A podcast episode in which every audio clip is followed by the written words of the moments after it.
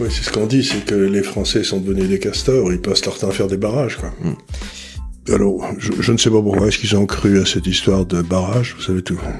Donc, voilà, c'est euh, c'est plutôt l'impression que j'ai, c'est que les gens qui sont sur le net euh, étaient tous anti-Macron, et que les gens qui n'étaient pas sur le net, qui regardaient TF1 ou, ou France 2, là, eux, ils étaient au courant de rien et ils ont voté Macron comme s'il avait été un président convenable. Quoi. Donc, on a l'impression qu'il y a deux systèmes d'information en France. D'un côté, le net, où les gens se décarcassent pour savoir ce qui se passe.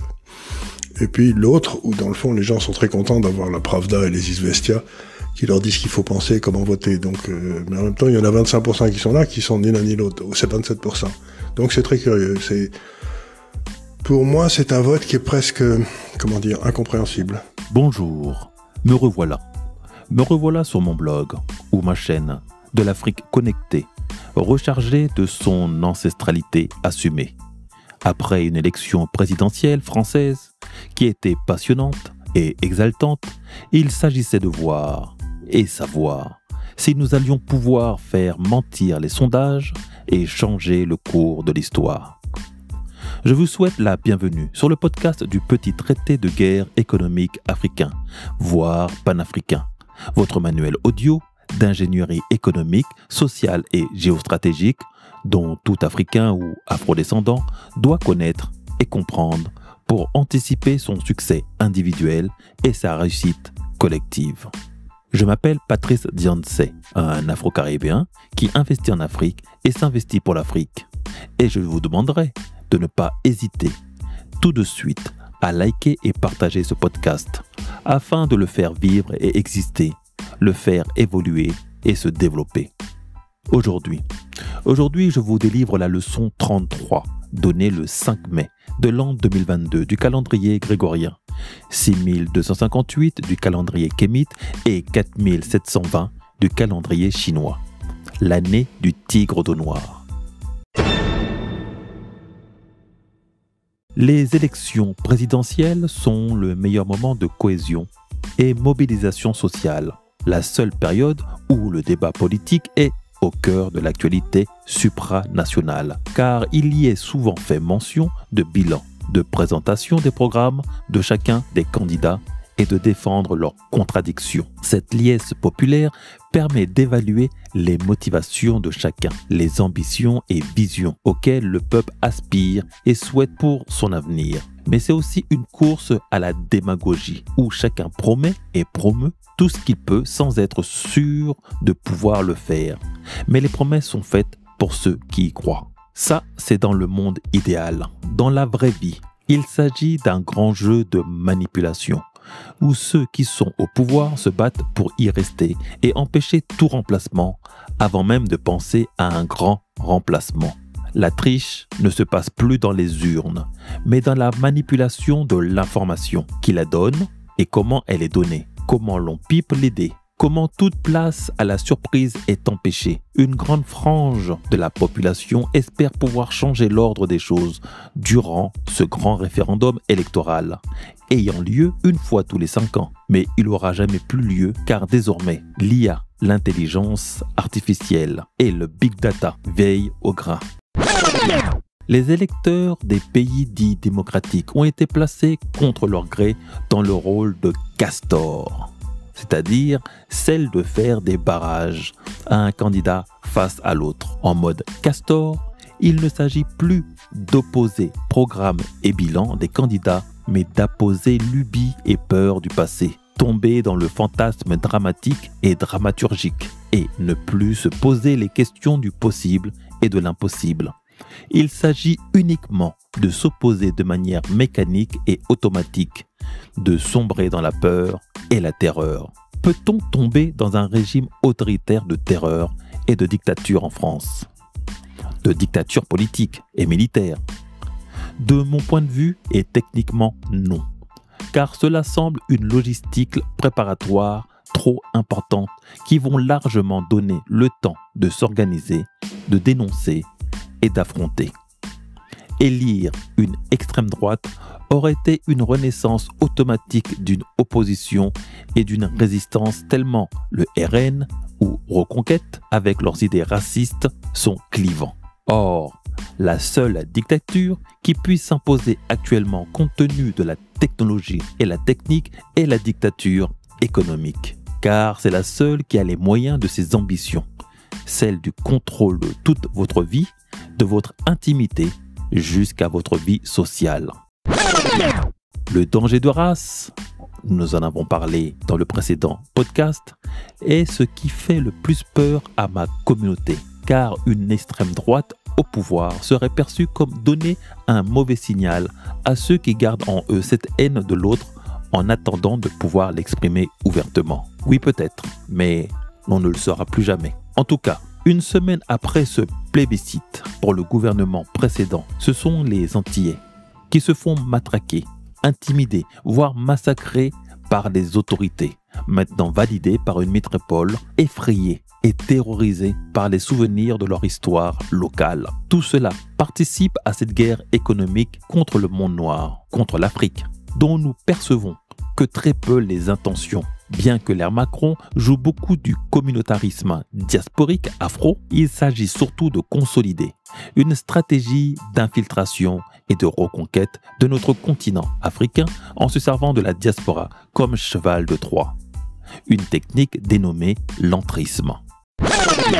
L'entrisme est une tactique d'infiltration et de déstabilisation issue de l'histoire du léninisme et du trotskisme, donc d'extrême gauche, du mélanchonisme. Une stratégie politique révolutionnaire qui consistait à faire entrer de manière concertée des membres d'une organisation militante dans une autre organisation rivale, voire dans l'appareil d'État. Dans notre situation, c'est utiliser la volonté de la diaspora afro de s'investir sur le continent et pour le continent africain en se passant de ses gouvernements locaux d'origine. L'armée américaine a un terme plus cru pour désigner ce type de recrue, UI, Useful Idiot, ou en français, idiot utile. L'issue de l'idiot utile est souvent tragique, quand en fin de course, il finira par prendre conscience d'avoir trahi les siens et de s'être fait trahir par ceux qui ont commandité son action. Le rôle de traite est difficile à porter et peut briser des familles entières marquées sous son sceau. L'entrisme mondialiste se décompose donc en deux parties. Avoir des idiots utiles, puis se reposer sur les sociétés civiles pour permettre leur infiltration dans les pays d'origine. Tout repose sur leur manque de moyens, avec pour conséquence d'aller en chercher ou en recevoir auprès d'États feignant la sympathie pour leur action. La notion de société civile. Des organisations souvent indépendantes des gouvernements, à caractère apolitique, donc ne briguant pas ou postulant pas à une mandature, mais souvent vues d'un œil très distancié des régimes autoritaires. En Russie et en Chine, ce type d'organisation est fortement réprimé voire interdite, car justement soupçonnée d'héberger les germes de la dissidence, de la déstabilisation ou de l'espionnage. Depuis novembre 2012 en Russie, toute ONG qui dispose de fonds étrangers et prend part à des activités considérées comme politiques est susceptible de tomber sous le coup de la loi sur les agents de l'étranger, donc sont considérés comme des espions. Aussi, l'entrisme mondialiste a pris le pas de passer par l'entrepreneuriat en Afrique et de réorganiser une conquête du continent, non plus en passant par la politique mais par l'économie. La boucle est bouclée. Le choix de son électorat est donc loin d'être fortuit.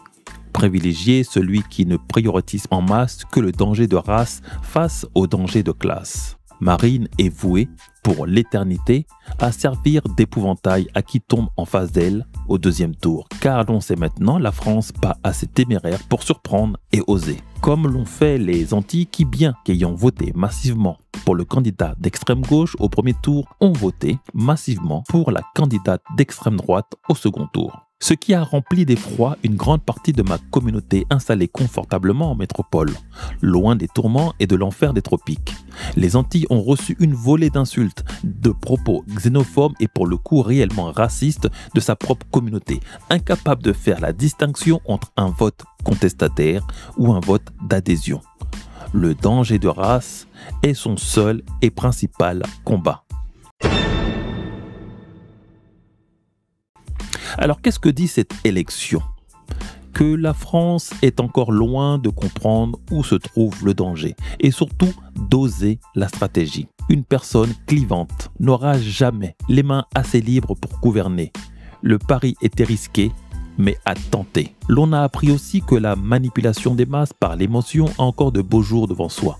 La technique s'est affinée et semble être maîtrisée, mais en même temps elle expose de plus en plus ceux qui l'utilisent abondamment, car leur victoire prévisible, sans lutte ni combat, amène à se poser les questions de notre réelle liberté de penser et de choisir ce qui est bon pour nous. Une communauté afro trop facilement manipulable sur le danger de race quand le monde est sur le danger de classe nous constatons un réel décrochage de notre perception sur les enjeux du monde nous concernant. La notion de souverainisme que l'on va maintenant beaucoup entendre et la notion de mondialisme ou globalisme en anglais ne sont pas encore bien compris sur l'impact au quotidien des peuples industrialisés. Néanmoins, c'est une très bonne chose que l'extrême droite n'ait pas été élue, car des différentes crises, si ce n'est pas un effondrement ou une récession totale, l'analyse objective de ce qui pourrait nous arriver prochainement sur la tête aurait été mise sur le compte d'une mauvaise politique,